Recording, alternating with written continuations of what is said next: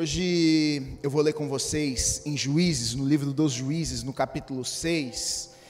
Eu vou ler alguns versículos, então, se você está com a sua Bíblia ou com o aplicativo e quiser deixar aberto aí, eu vou primeiro ler de 1 a 4, mas depois eu vou seguindo e vou lendo durante a mensagem. Eu tenho pregado aos domingos uma, uma série de mensagens no livro dos Juízes, e o título dessa série eu dei de coração de ferro, né?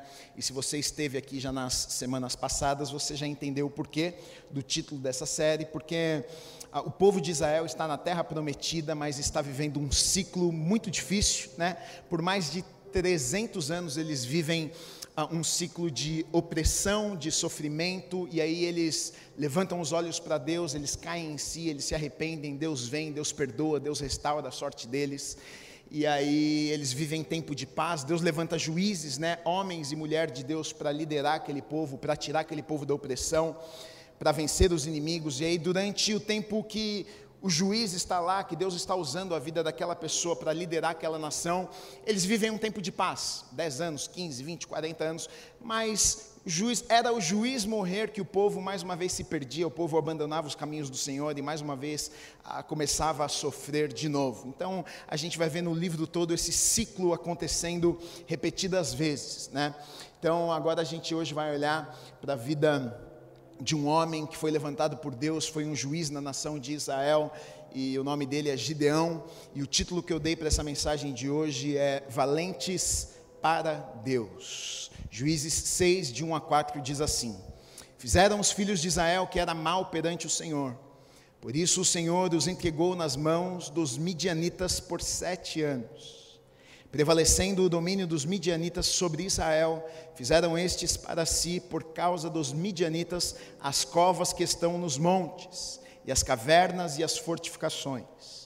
Porque cada vez que Israel semeava, os midianitas e os amalequitas, como também os povos do Oriente, subiam contra ele. E contra ele se acampavam, destruindo os produtos da terra até a vizinhança de Gaza, e não deixavam em Israel sustento algum, nem ovelhas, nem bois, nem jumentos. Eu quero ler agora dos versículos 7 até o 10, que diz assim: Tendo os filhos de Israel clamado ao Senhor por causa dos midianitas, o Senhor lhes enviou um profeta que lhes disse: Assim diz o Senhor, Deus de Israel: Eu é que vos fiz subir do Egito e vos tirei da casa da servidão.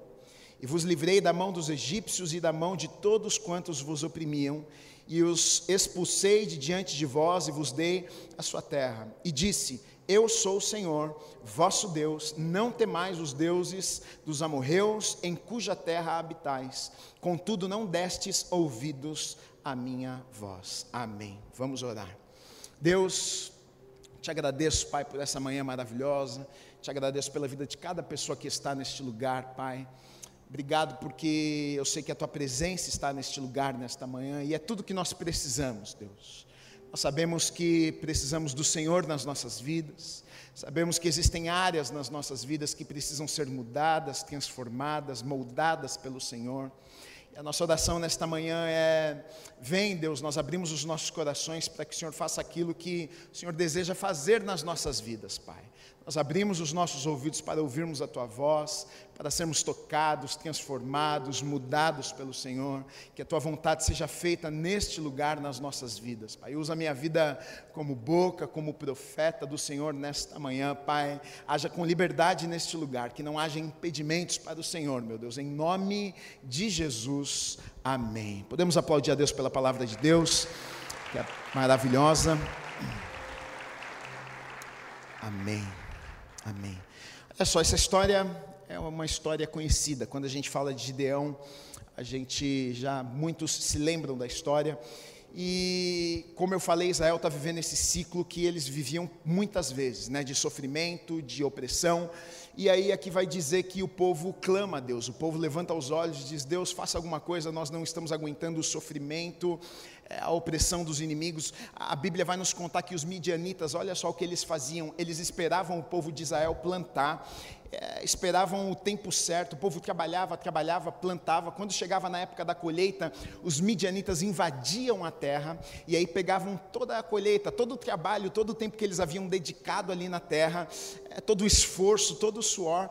Como os midianitas, o exército inimigo era muito mais poderoso, muito mais forte, os israelitas não tinham o que fazer.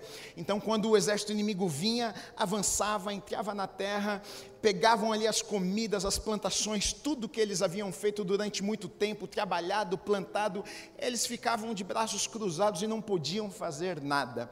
E esse ciclo está acontecendo durante sete anos. Por sete anos isso vem acontecendo, eles plantam, eles trabalham e os midianitas vêm, avançam, invadem a terra, pegam tudo que eles produziram, levam embora e eles estão vivendo assim, de forma desesperadora. E aí eles clamam a Deus e eles dizem: Deus, o Senhor precisa precisa fazer alguma coisa, a gente já não aguenta mais viver nesse ciclo, a gente já não aguenta mais os inimigos nos oprimindo, a gente trabalha e o inimigo vem aqui e rouba tudo que nós temos, e então eles clamam a Deus e Deus manda uma resposta, mas diferente das outras vezes, porque das outras vezes Deus levanta dire, direto um juiz e já manda um juiz e já coloca uma pessoa lá para trazer uma solução e guerrear contra o inimigo, mas desta vez, antes de Deus levantar Gideão, antes de Deus mandar Gideão, Gideão, Deus manda um profeta. A Bíblia não diz o nome do profeta, a Bíblia não diz quem era esse profeta, a Bíblia não fala a respeito, mas a Bíblia diz que Deus levanta uma pessoa e manda essa pessoa levar uma mensagem ah, para aquele povo, para aquelas pessoas. E a mensagem que esse profeta diz é o seguinte: olha, vocês não viram o que Deus fez com, ah, com, com esse povo, vocês não viram que Deus tirou o povo do Egito, vocês não viram que Deus fez com, com, com o povo quando estava lá no Egito Egito e tirou o povo lá e andou pelo deserto e as maravilhas que Deus fez. Você não, vocês não ouviram as instruções de Deus. O profeta começa a falar: o problema de vocês é o seguinte, é que vocês não deram ouvidos. O problema de vocês é que vocês não perceberam o que Deus fez no meio de vocês. Na verdade, enquanto o povo estava esperando que Deus ah, trouxesse uma solução e levantasse um, um juiz novamente, porque eles já, já estavam se acostumando com o ciclo. Eles já sabiam que de alguma forma Deus criaria um livramento. Eles já sabiam que, puxa, Deus vai mandar mais um juiz aqui e vai resolver o nosso problema, vai resolver a nossa situação e está tudo certo. Mas desta vez Deus faz algo diferente. Por que, que Deus faz algo diferente desta vez? Porque Deus sabia que, na verdade, o que precisava ser feito não era apenas, eles não precisavam apenas de um libertador. Na verdade, aquele povo precisava de arrependimento. Porque, na verdade, eles não se arrependiam, eles sentiam muitas vezes apenas remorso, muitas vezes apenas por causa do sofrimento que eles estavam passando, e ninguém gosta de sofrer, ninguém gosta de sentir dor, ninguém gosta de passar maus bocados na vida, então por conta do sofrimento eles olhavam para Deus e diziam: Ah, Deus nos ajude, mas na verdade não era um arrependimento genuíno, porque arrependimento genuíno gera mudança e transformação. Quando uma pessoa se arrepende, ela está indo numa direção, o que é que ela faz? Ela muda de direção, ela muda o caminho, ela muda o percurso, e na verdade a gente vê que aquele povo não mudava o caminho, eles viviam um tempo de paz, mas passava um tempo eles voltavam a fazer as mesmas coisas, adorar os mesmos deuses, Baal e Azera e, e outros deuses. Então, na verdade, Deus levanta um profeta antes de levantar um juiz e manda para aquele povo dizendo: "Olha, vocês não precisam apenas de libertação, vocês precisam de mudança, vocês precisam de arrependimento". E muitas vezes nas nossas vidas enquanto nós estamos esperando Deus fazer algumas coisas nas nossas vidas, pensando: puxa, Deus, eu preciso é de uma libertação, eu preciso que o Senhor mude a minha, a minha situação. Na verdade, queridos, muitas vezes o que Deus precisa não é mudar a nossa situação, o que Deus precisa é mudar as nossas vidas para que nós mudemos a nossa situação. O problema é que muitas vezes a gente quer que Deus mude tudo à nossa volta, mas o que precisa ser mudado nas nossas vidas somos nós mesmos. E o que está acontecendo aqui é exatamente isso, porque Deus sabia que não adiantava nada. Deus sabia que ele podia levantar mais um juiz, mas o ciclo iria continuar. Ele sabia que a coisa iria continuar se aquele povo não se convertesse, se eles não se arrependessem de verdade, iria, eles iriam ter um tempo de paz, mas mais uma vez eles iriam entrar no sofrimento, iriam viver aquele ciclo. Mais uma vez, então, o povo precisava de arrependimento, querido e querida. Muita, talvez você na sua vida muitas vezes fica, fique pedindo a Deus uma solução, uma saída. Deus resolva o meu problema, e na verdade, talvez você esteja no problema e Deus esteja querendo te ensinar mudar quem você é. Ele não vai mudar o seu problema. Na, na verdade, eu acredito que Deus muitas vezes usa problemas para mudar quem nós somos. Porque a gente só muda com problema. Quando está tudo bem, a gente não muda nada. Agora, quando a coisa aperta, a gente muda rapidinho. Aleluia. Glória a Deus. E Deus manda um profeta antes dizendo: Olha, vocês precisam mudar. Vira para a pessoa que está do seu lado e diga assim: Você precisa mudar. Agora, Deus ele é tão bom que ele manda um profeta dando uma dura, né? ele manda um profeta dizendo: Olha, não adianta eu levantar um libertador se vocês não mudarem.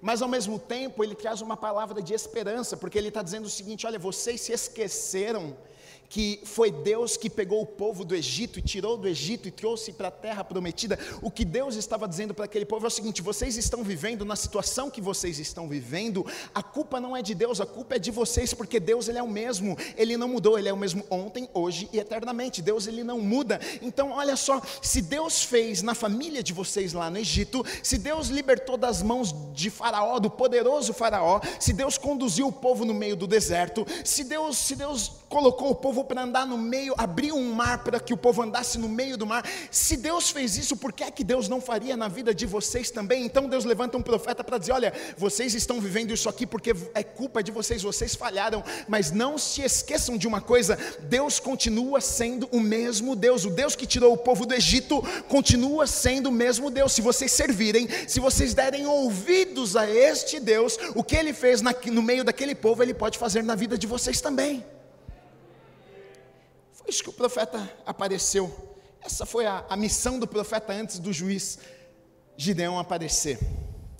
E aí então começa a história de Gideão, dos versículos 11 a 16, no capítulo 6 dos juízes, diz assim: Então veio o anjo do Senhor e assentou-se debaixo do carvalho que está em Ofra, que pertencia a Joás Abisreita. E Gideão, seu filho, estava malhando o trigo no lagar, no lagar, para o pôr a salvo dos midianitas. Então o anjo do Senhor lhe apareceu e lhe disse: oh, O Senhor é contigo, homem valente. Respondeu-lhe Gideão: Ai, Senhor meu, se o Senhor é conosco, por que nos sobreveio tudo isso? E que é feito de todas as suas maravilhas que nossos pais nos contaram, dizendo: Não nos fez o Senhor subir do Egito? Porém, agora o Senhor nos desamparou e nos entregou nas mãos dos midianitas. Então se virou o Senhor para ele e disse: Vai nessa tua força e livra Israel das mãos dos midianitas. Porventura, não te enviei eu? E ele lhe disse: Ai, Senhor meu, como que livrarei Israel? Eis que a minha família é a mais pobre em Manassés e eu o menor na casa de meu pai. Tornou-lhe o Senhor: Já que eu estou contigo, ferirás os midianitas como se fossem um só homem. Então, olha só, essa história é uma história conhecida por isso aqui. Um anjo do Senhor aparece que, na verdade, nós era Deus ali é, aparecendo para Gideão e, e dizendo: Vai nessa tua força, homem valente. O grande problema aqui é que, na verdade, o que nós vemos não é nenhum homem valente aqui. Na verdade, a gente vê um homem cheio de medo. Ele mesmo declara isso né, para o anjo que aparece ali para ele. No versículo 15, ele diz: Ele disse: Ai, meu senhor, com que livrarei Israel? Eis que a minha família é mais pobre em Manassés e eu menor na casa de meu pai. Então, ele diz: Olha, quem sou eu para ir fazer, realizar aquilo que o senhor está dizendo que eu posso realizar? Eu sou menor da minha casa, minha tribo é pequena, eu, eu sou de uma família pobre pobre, eu não posso fazer aquilo que o Senhor está dizendo que eu posso fazer. Então, na verdade, Deus aparece para Gideão e diz o seguinte: homem valente, mas não era a forma que Gideão se enxergava. Ele não via nele um homem forte, um homem valente, alguém que ah, podia ser chamado para realizar algo tão grande como Deus o chamou para fazer e para realizar. Tanto que o que a Bíblia vai contar é o seguinte: ele estava no lagar é, malhando trigo. Só que lagar não era lugar para malhar o trigo, lagar era um lugar para espremer a uva, para fazer vinho. E lagar, é, os lagares eram feitos em lugares, é, em rochas, em lugares baixos, em lugares escondidos. E malhar o trigo não se malhava trigo em lugares como esse. Malhar o trigo se malhava o trigo em lugares, e eles chamavam isso de eira. Eram lugares altos, eram lugares onde o vento batia, porque eles jogavam o trigo e o, o vento batia, e aí separava o trigo da sujeira, das casquinhas, e aí eles conseguiam separar direitinho o trigo. Mas a Bíblia vai dizer que Gideão ele estava lá no lagar, escondido, lá nas rochas, lá, lá embaixo, onde se espremia as uvas, fazendo o que? Malhando o trigo. Então ele estava fazendo algo que não era de costume costume, ele estava fazendo algo que não era habitual, ele estava fazendo algo que fora do normal. E a própria Bíblia vai dizer o porquê que ele, porquê que ele estava fazendo aquilo ali, porque ele estava com medo dos midianitas. Por que, que ele estava com medo dos midianitas? Porque, como eu comecei falando, os midianitas vinham quando as plantações estavam prontas, estava no tempo da colheita, eles vinham, avançavam a terra e levavam todos os frutos embora. Então, Gideão, com medo, porque talvez depois de sete anos de fome, de muita luta, de muita dificuldade, ele já não aguenta mais aquela situação. Ele vai lá no lagar, ele pega talvez um pouquinho do trigo ali, ele está malhando para ele, para sua família, ali talvez para sobreviver, morrendo de medo, lá naquele lugar escondido, no escuro. E lá nesse lugar escondido, escuro, Deus, o anjo do Senhor, aparece ali para ele e diz: Homem valente. Eu acho que ele deve ter olhado para trás e falou: Está falando com quem? Eu achei que eu estava sozinho aqui. Eu acho que é a sensação que muitos de nós temos muitas vezes nas nossas vidas. Deus coloca algo dentro de nós, Deus coloca um sonho dentro de nós, Deus fala vai, Deus coloca um plano nos nossos corações, Deus coloca, a gente tem uma visão, tem um sonho, a gente olha e diz assim: não, não, eu, não é possível que sou eu, não é possível que é para mim. Vai, homem valente, vai, homem forte, vai, mulher, porque você vai construir, você vai realizar, você vai. Não, Deus, eu sou apenas daquela família pequena, eu vim de uma família pequena, eu, eu não tenho, eu não tenho, eu não tenho estrutura. Ah, olha a família que eu vim, olha a minha realidade, eu não tenho dinheiro para fazer isso, eu não, eu não tenho capacidade. Muitas vezes Deus nos chama para fazermos e realizarmos coisas que a gente pensa, nós não somos capazes para fazermos e realizarmos. Sabe por quê? Porque muitas vezes a gente olha para o espelho e nós vemos algo que não é a mesma coisa que Deus vê em nós. Mas deixa eu dizer uma coisa: pouco importa, o que importa na minha vida e na sua vida não é aquilo que a mamãe e que o papai falaram para mim e para você, não é aquilo que você vê no espelho, não é aquilo que os amigos e as amigas falaram para mim e para você. O que importa na minha vida e na sua vida é aquilo que Deus pensa a seu respeito. O que é que Deus colocou no teu coração? Como é que Deus te chama? Qual foi o sonho que Deus te deu? Quais são os planos de Deus para a tua vida? Você conhece? Você já descobriu?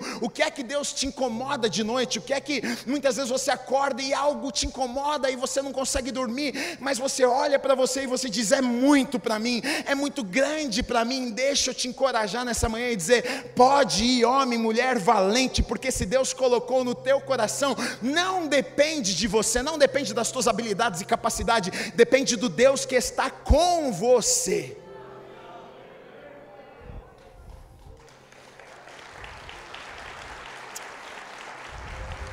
A, a, Bíblia, eu gosto de pregar sobre isso aqui, porque a Bíblia ela é carregada de capa a capa de histórias assim.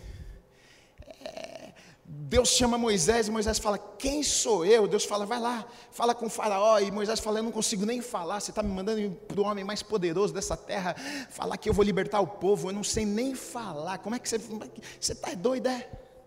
Vai. Mas quem que mandou? O eu sou te mandou. Pode ir lá.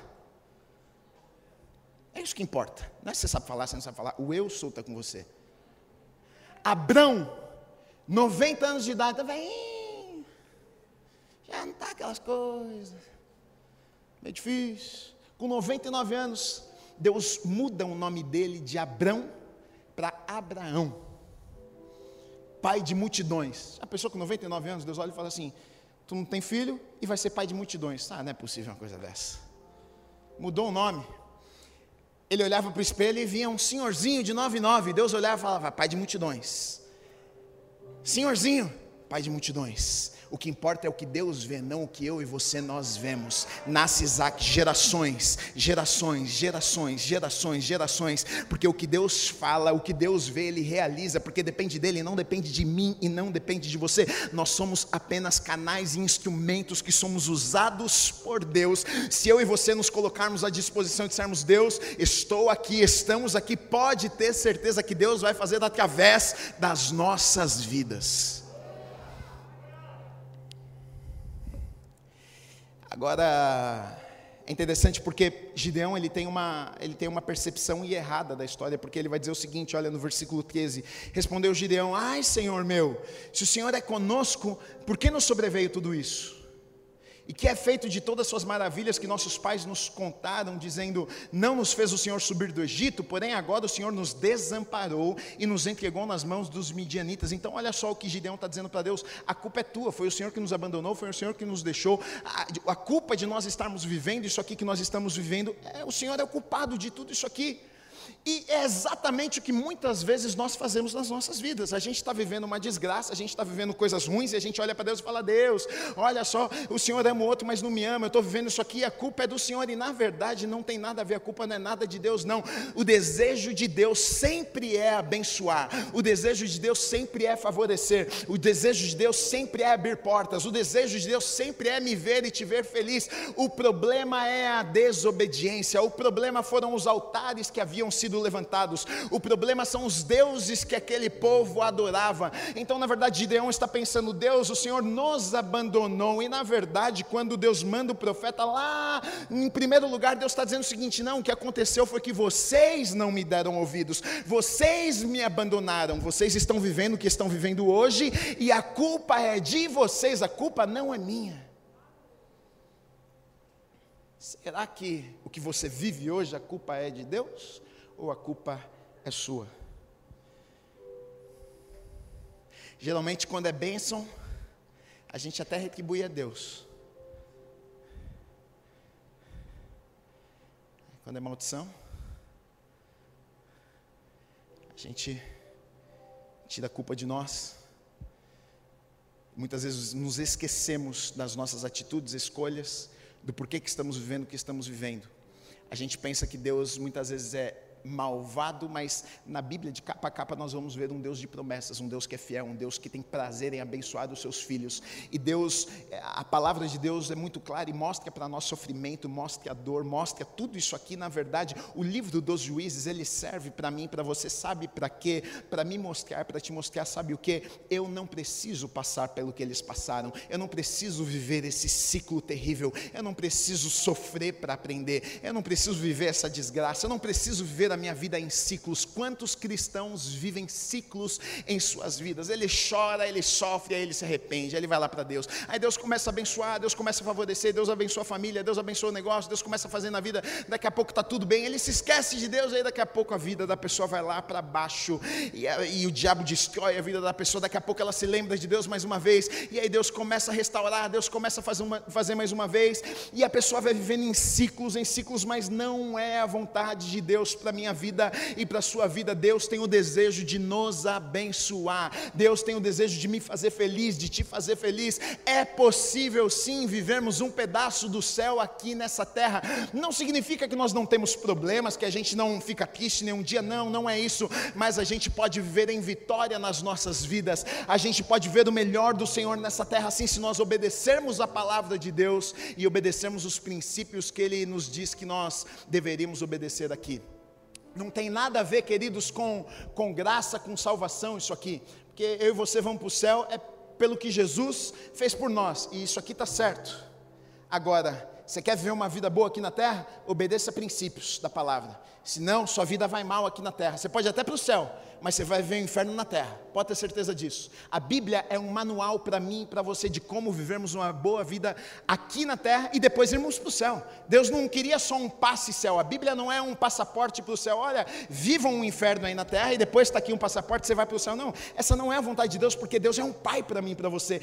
A Bíblia é o seguinte: olha, está aqui um manual. Vivam bem, vivam a plenitude daquilo que eu entreguei para vocês. Vocês podem viver felizes aí na terra. Eu, eu quero abençoar a vida de vocês, eu quero favorecer a vida de vocês. E depois de tudo isso, ainda vocês vão receber o maior prêmio que é viver a eternidade comigo.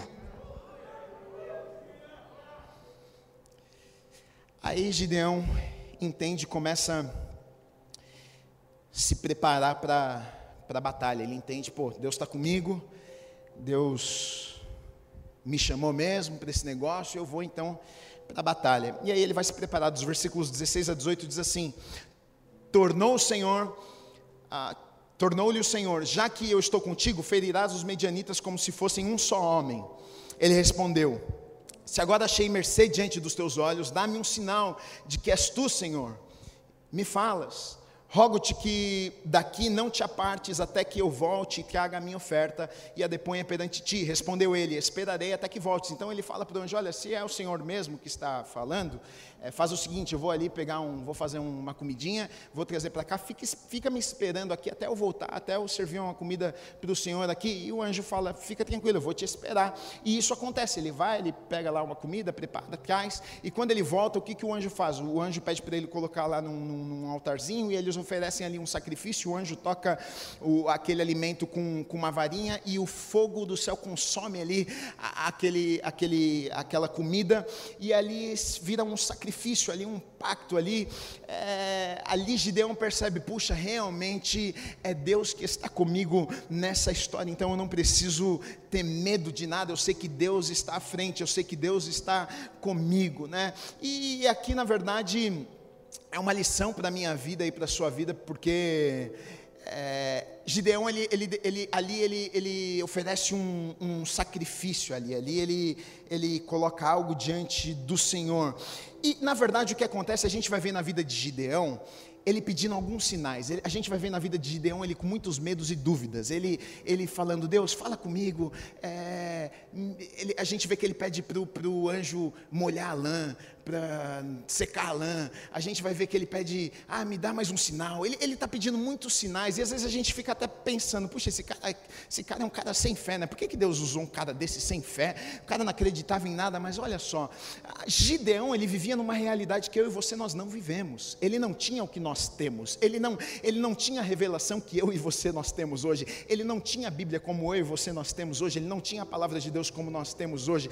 Você sabe como é que vem fé? A fé vem pelo ouvir e ouvir a palavra de Deus. Como é que ele iria ter fé se ele não tinha palavra para ficar se alimentando? Então Deus falava diretamente com as pessoas em momentos específicos. Então ele está ali e aparece alguém para ele e fala: Olha, eu sou um anjo do Senhor. Mas como é que ele saberia se era realmente Deus, se não era? Havia um outros deuses, como é que eu vou saber se não é um outro Deus ou se é o Deus mesmo de Israel? Então ele está, na verdade, ele está tentando descobrir, ele está com um desejo de, puxa, eu quero que, eu quero saber se é Deus mesmo, porque se for Deus mesmo, com Deus eu vou, com Deus eu topo qualquer coisa. O desejo de Gideão, de Gideão era saber se era Deus que estava ali na história dele. Na verdade, queridos, hoje a grande bênção na minha vida e na sua vida é que eu e você não precisamos de lã, não precisamos de sinal nenhum. é bom, é bom se alguém chegar para você e te der uma palavra e falar da tua história e falar do teu passado, é bom, é bênção, é bênção, mas se ninguém te falar, é bênção do mesmo jeito, sabe? Porque hoje nós temos a palavra de Deus que guia as nossas vidas todos os dias. Eu não preciso, eu não sou guiado por profecias, eu não sou guiado por palavras que os outros me dão, não. O que guia a minha vida é a palavra de Deus, é a Bíblia que guia a minha vida. Eu posso até realmente, Deus pode usar pessoas, é claro, eu acredito nisso. Eu acredito que Deus, Deus usa qualquer coisa. Ele pode usar uma árvore, ele pode usar um animal, ele usa quem ele quer, da forma que ele quiser. Mas tem pessoas que ficam é, pegando, por exemplo, a história de Gideão e ficam querendo que Deus desse, ai não, eu só vou fazer isso na minha vida. Se Deus me der esse sinal aqui, se Deus molhar uma lã para mim, se Deus, se o sol aparecer desse jeito, querido, talvez nunca apareça, talvez você nunca ouça a voz audível de Deus na tua vida, talvez nenhuma árvore nunca balance para você diferente, e não é por isso que Deus Deus não está falando com você, não é por isso que Deus não te ama, você já tem tudo o que você precisa, e o que você precisa é a palavra de Deus, que vai direcionar a tua vida, que vai te dar sabedoria e discernimento para você tomar todas as decisões na sua vida. Até quando alguém te der uma palavra, vá na palavra de Deus. Se não estiver de acordo, apaga a palavra. Se não faz sentido com a palavra de Deus, sai para lá. Agora tem gente que pinga daqui para lá só de palavra em palavra. Está longe da palavra de Deus, mas.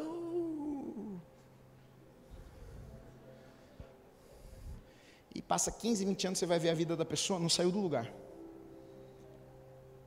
A palavra de Deus guia as nossas vidas, nos orienta. Obedeça a palavra de Deus que você vai ver que vai dar certo. Agora, Gideão ele faz, Deus pede algo a ele, ele obedece, ele faz algo. Versículos 25 e 26 diz assim: Naquela mesma noite lhe disse o Senhor: Toma um boi que pertence a teu pai a saber, o segundo boi de sete anos, e derruba o altar de Baal, que é de teu pai, e corta o poste ídolo que está junto ao altar. Edifica ao Senhor teu Deus um altar no cimo deste baluarte, em camadas de pedra, e toma o segundo boi, e oferecerás em holocausto com a lenha do poste ídolo que vieres a cortar. Então, olha só, Deus, Deus fala algo com Gideão. Deus fala: Olha, Gideão, eu dei a batalha para vocês, vocês vão vencer os inimigos, mas antes algumas coisas precisam ser feitas. E o que é que precisa ser feito antes da vitória vir?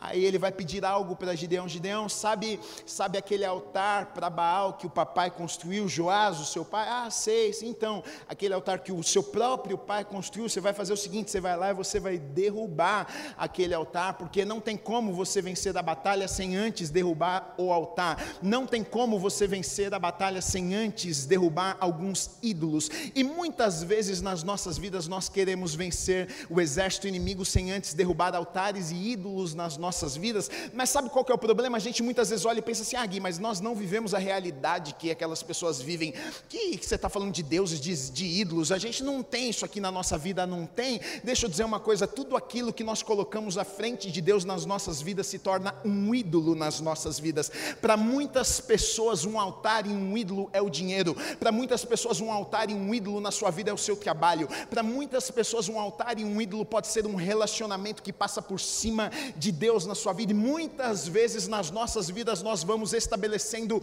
ídolos e altares e antes de termos vitórias, e por isso que muitas vezes não temos vitórias em muitas áreas das nossas vidas, e antes de termos algumas vitórias nas nossas vidas, Deus nos pede: olha, antes é preciso derrubar altares, antes é preciso tirar alguns ídolos para que eu possa, a vitória eu já dei, mas para que vocês possam avançar e conquistar, vocês precisam destruir alguns altares e precisam tirar alguns ídolos. Querido e querida, eu não sei o que é, mas se existe algo na sua vida que você coloca à frente de Deus, que virou um altar na sua vida, que virou um ídolo na sua vida, talvez seja até um vício, algum alguma coisa que está lá que é mais importante do que Deus. Deixa eu dizer uma coisa: talvez você não está conseguindo ter vitórias na sua vida, porque estes ídolos estão lá. Enquanto você não derrubar estes altares, você não vai ter vitória na tua vida. Mas no momento que você derrubar, quando Deus for a coisa, a pessoa mais importante na sua vida,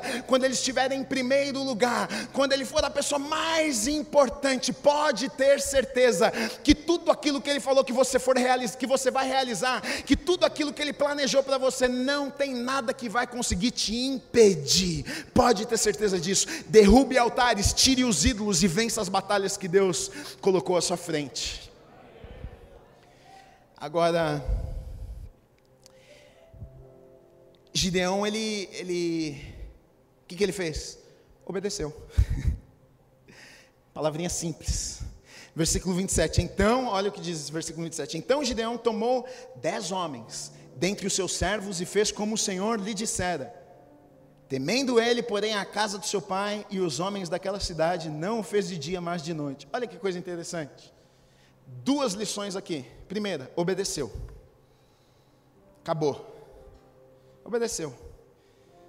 Se estava com vontade, se não estava com vontade, se estava afim, se não estava afim, se estava com medo, se estava sem medo, se estava feliz, se não estava feliz, obedeceu. Deus não quer saber se você, tá, você gosta ou se não gosta, Ele quer saber se você obedece, independente daquilo que você está achando, se você gostou, se você não gostou, isso não importa.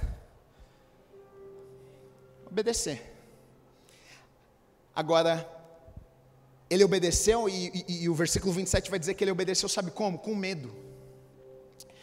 Diz que ele pegou dez homens e ele foi à noite, para ninguém ver ele para a família dele não ver ele, porque o pai que tinha construído o altar, e falou, se, se alguém ficar sabendo que fui eu que destruí o altar, tanto que depois de terem descoberto que foi ele que destruiu o altar de Baal, que o pai tinha construído, ao invés de chamarem ele de Gideão, começaram a chamar ele de Jerubaal, porque ele que destruiu o, o altar de Baal. Ele está com medo. E muitas vezes, sabe o que acontece? A gente pensa, sabe, sabe o que a gente pensa? A gente pensa na nossa vida que a fé, a fé é a ausência do medo. E eu vou te dizer que não. Ah, não é possível, Gui. É, não, fé não é ausência de medo. A fé, sabe o que é? Ela é quando a gente decide fazer mesmo quando a gente está com medo. Porque a fé é a certeza daquilo que nós esperamos. Então, eu vou fazer independente dos meus sentimentos, porque não está ligado aos meus sentimentos. A fé é a certeza. Eu sei que Deus mandou eu fazer, eu sei que Deus determinou, eu sei que Deus falou que vai me abençoar. Agora, sentimentos a gente tem. Eu sou, eu sou de carne, eu sou de osso. Eu, eu fico às vezes com medo. Você fica com medo. Meu Deus, Deus mandou eu ir, mas não vai. Mas Deus falou que vai dar certo. Mas eu estou com medo, mas eu vou porque Deus mandou. Foi isso que Gideão fez. Ele teve fé. É claro que teve fé. Ele fez mesmo com medo. A gente pensa que que a, a fé ela arranca todo medo, a fé ela tira tudo e a gente faz, ah, de olho e fé, não, tá, tá, tá, tranquilo, tô, não, querido, isso, a fé, algumas vezes a gente vai dar passo é chorando mesmo, mas, meu Deus, me ajuda aqui, porque eu preciso do Senhor, mas a gente faz em obediência, porque a gente tem certeza que Deus está conosco, a gente tem certeza que se Deus mandou, Ele vai sustentar, Ele vai trazer provisão, Ele vai dar um jeito nessa história, não vão nos matar, a gente está com medo, mas a gente faz em obediência obediência e Deus vai vir e a gente vai ver a provisão e a gente vai ver Deus manifestando, a gente vai ver Deus com a mão dele sobre as nossas vidas. Foi isso que aconteceu com Gideão. Ele achou que podia morrer fazendo isso, mas não morreu. O pai dele até defendeu ele. Falou: Meu filho, é o seguinte. Foram falar com o pai dele, falar: E aí, seu filho derrubou lá o altar que você fez? O pai dele falou o seguinte: Ó, se Baal é um Deus poderoso, então que Baal faça alguma coisa com, com Gideão. Deixa que eles acertem as contas. E no fim, que Baal fez foi coisa nenhuma. É, Gideão continua pedindo sinais a Deus. E ele, ele, aí ele começa a reunir o exército e para ir à batalha e tal, e aí a gente sabe que ele reúne 32 mil homens, né? A princípio parece que é muita gente, a gente diz, puxa, 32 mil homens para ir para a batalha, mas diante do exército inimigo a gente vai ver que não era nada, o exército inimigo tinha muita gente, era muito poderoso, muito grande, e eles tinham muitos camelos, a história vai dizer que tinham muitos camelos, e para nós camelo pode não dizer nada, mas para eles era muita coisa, porque camelo, é, não sei se você sabe, curiosidade apenas, mas camelo, ele, por exemplo, ele, ele anda três, quatro dias sem, sem precisar de comida, de bebida, camelo aguenta muita carga em cima dele. Então, para aquele povo naquele tempo, carregava, por exemplo, armamentos que eles precisavam, eles acampavam e levavam todos os acampamentos dele, tudo em cima de camelo. E Israel não tinha essas coisas, mas o exército inimigo tinha um bando de camelo e era muita gente. Tanto que durante sete anos eles avançavam e pegavam tudo de Israel. Israel ficava de mãos atadas sem ter o que fazer e ficavam só vendo os inimigos vindo e avançando e não tinham o que fazer fazer. Então, mas agora eles têm uma palavra. Agora Gideão diz: Não, Deus falou para a gente ir, Deus já me deu um sinal, falou que é Deus mesmo, agora vamos lá. Então ele reúne de forma milagrosa 32 mil homens, ele consegue agitar lá e falar: Vamos embora, Deus está com a gente. E aí, 32 mil valentes, não tão valentes assim, a gente vai ver, é, se reúnem, vamos lá. E aí chega para Deus e fala: Deus, estamos aqui, 32 mil homens, vamos para a guerra agora, hein? Aí Deus olhou e falou assim: Não, Gideão, para com isso, tem muita gente nisso aí. Aí Gideão está tá de brincadeira, né? Por favor, Deus. Não, Gideão, então faz o seguinte: faz uma pergunta para o exército aí. Quem está com medo pode ir embora para casa. Que pergunta, hein? Acho que ele deve ter pensado: não, aqui é, todo... aqui é nós. É tudo meus guerreiros aqui. Vai ficar todo mundo. Vai embora uns dois, três aí que eu acho que não. Aí ele faz essa pergunta, foi embora 22, é, ficou só 10.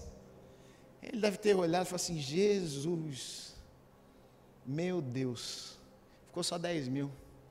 Sabe quando vai todo mundo embora e a gente fica sozinho e fala: Nossa, agora a casa caiu?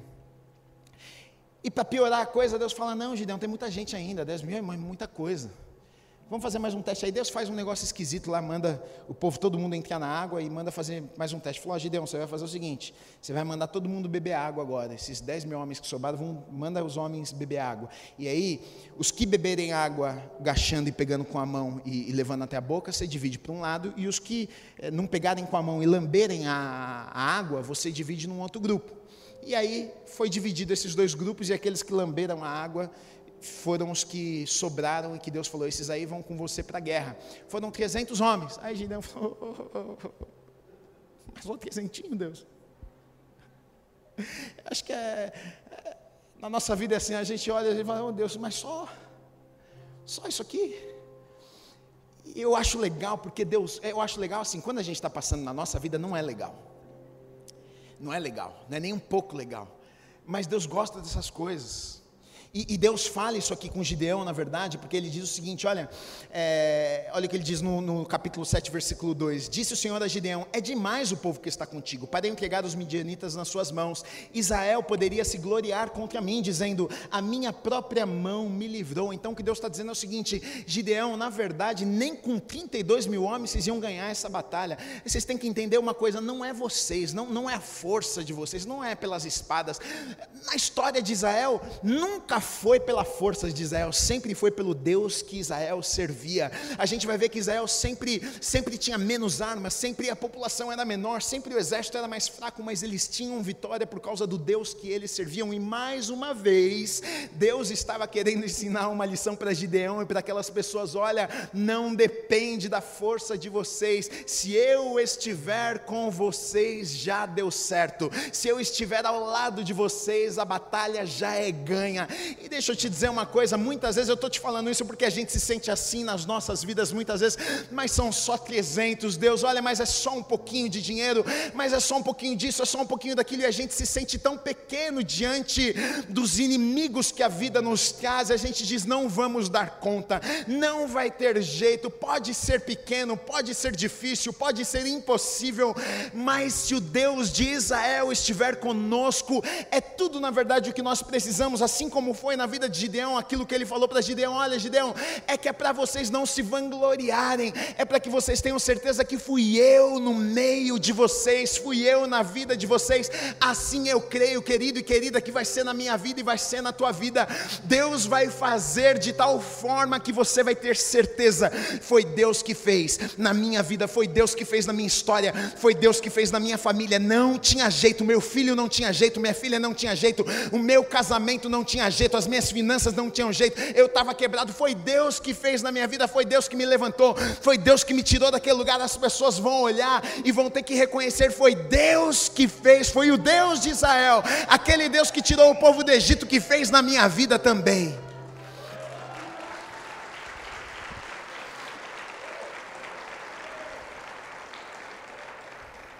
Agora é louco porque nem sempre o que Deus nos pede faz sentido. E aí entre aquela questão da escolha: obedeço ou não obedeço? Porque eu e você nós gostamos de que as coisas façam sentido para nós.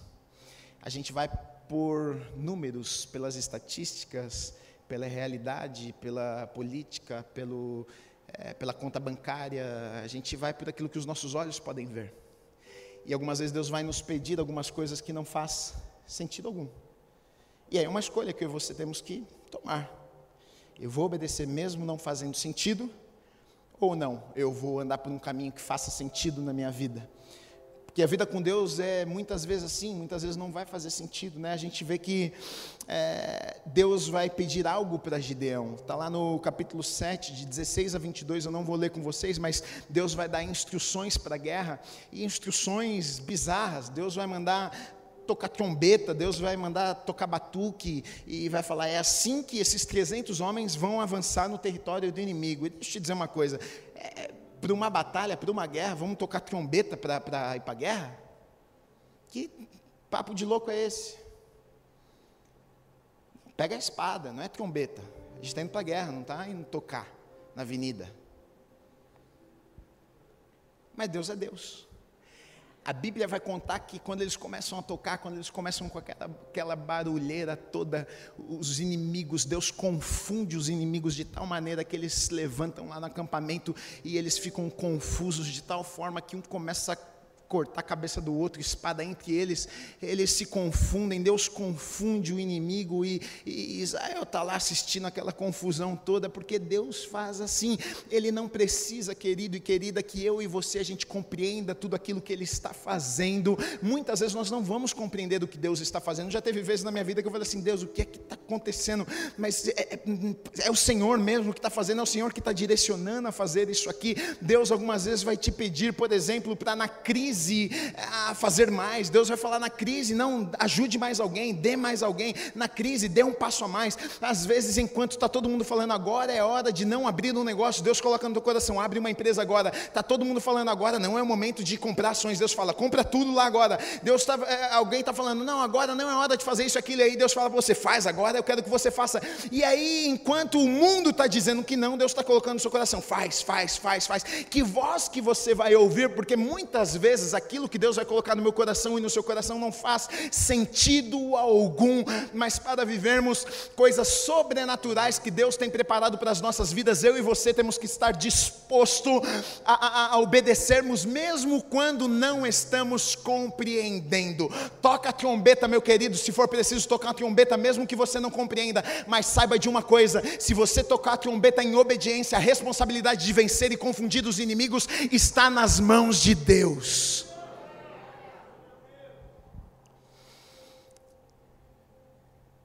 Finalizando. Na hora certa, no lugar certo, eles estavam. Só para chegar lá, Gideão, mais uma vezinha, né? Porque está com medo. Oh, Deus, só para a gente, quando for avançar lá, fala comigo mais uma vezinha, tira uma dúvida aqui, para ver se é isso mesmo.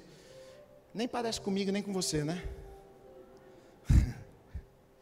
Só, só para ter certeza mesmo, né? Aí Deus, aí Deus fala, não, vai lá no, no, no território do inimigo. Aí Gideão vai lá, no acampamento, correndo perigo de vida, né? Porque se alguém descobre que Gideão está ali, corta a cabeça dele. Aí ele chega lá e ele ouve dois caras conversando e falando de um sonho que tinha tido. E aí o outro pergunta, mas que sonho é esse que você teve? Qual é a interpretação? Aí o outro fala assim, não, só tem uma. A interpretação desse sonho aqui é que Deus deu já, Deus nos entregou nas mãos de Gideão.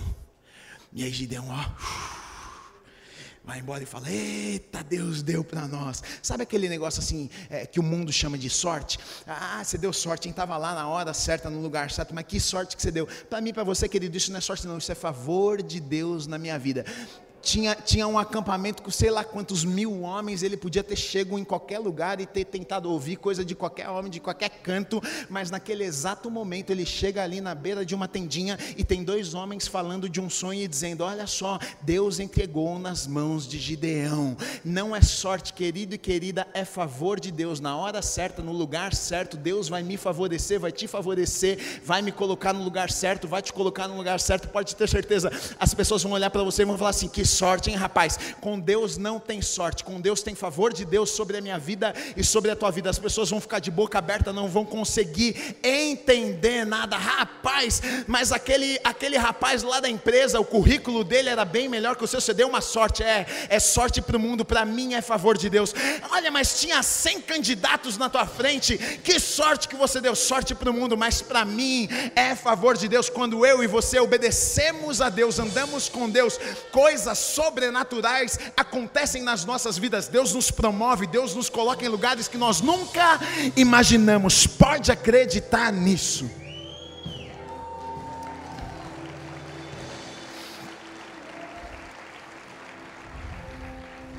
A história termina assim. No meio do caminho tem alguns probleminhas, porque Gideão faz uma estola sacerdotal lá que não era para ele fazer porque o povo começou a adorar lá e aí por causa disso trouxe problemas, mas no fim, no capítulo 8, versículos 28 a 32 diz assim: Assim foram abatidos os midianitas diante dos filhos de Israel e nunca mais levantaram a cabeça, e ficou a terra em paz durante 40 anos nos dias de Gideão.